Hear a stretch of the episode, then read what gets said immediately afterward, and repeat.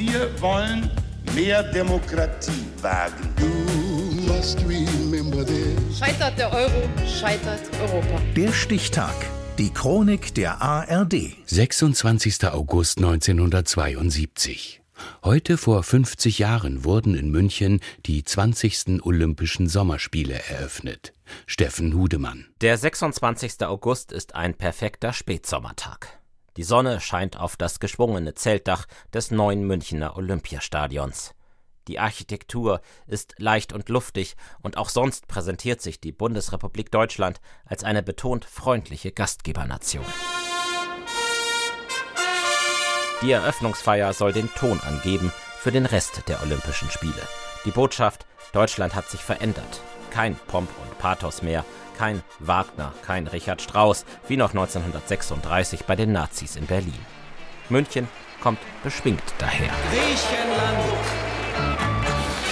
DDR.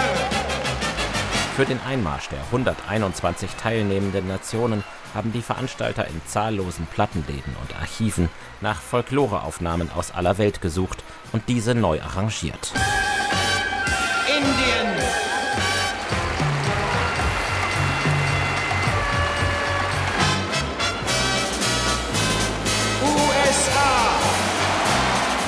Ich erkläre die Olympischen Spiele München 1972 zur Feier der 20. Olympiade der Neuzeit für eröffnet.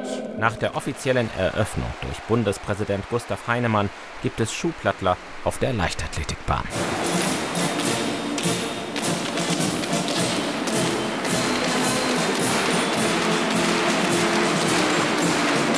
Ein Stück Himmel, so hat der damalige Stadionsprecher Joachim Fuchsberger das fröhliche Fest empfunden. Ich glaube, jeder, der Zeuge war dieser Eröffnungsveranstaltung, musste zugeben, dass etwas Fröhlicheres, etwas Harmonischeres kaum denkbar war. Das olympische Feuer brennt, nun rückt der Sport in den Mittelpunkt.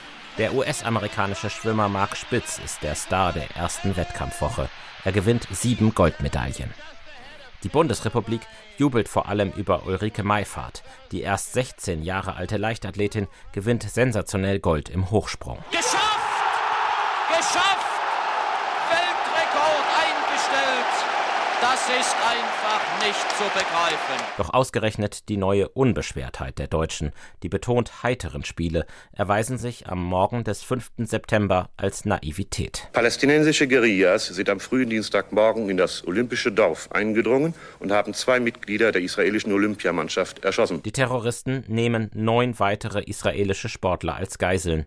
Die Münchner Polizei ist mit der Situation völlig überfordert. Der damalige Polizeipräsident Manfred Schreiber. Wir haben geglaubt, wir brauchen nur mehr Radeldiebe verfolgen, Verkehrsanzeichen aufnehmen und vielleicht Demonstrationen kanalisieren.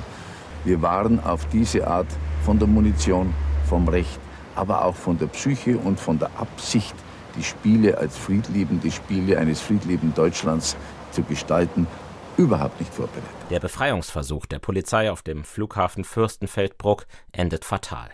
Alle Geiseln, ein Polizist und die Terroristen sterben.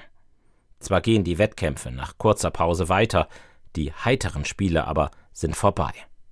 Dabei hatten die Olympischen Sommerspiele 1972 so fröhlich und unbeschwert begonnen, mit einer beschwingten Eröffnungsfeier am 26. August, heute vor 50 Jahren. Der Stichtag. Die Chronik von ARD und Deutschlandfunk Kultur. Produziert von Radio Bremen.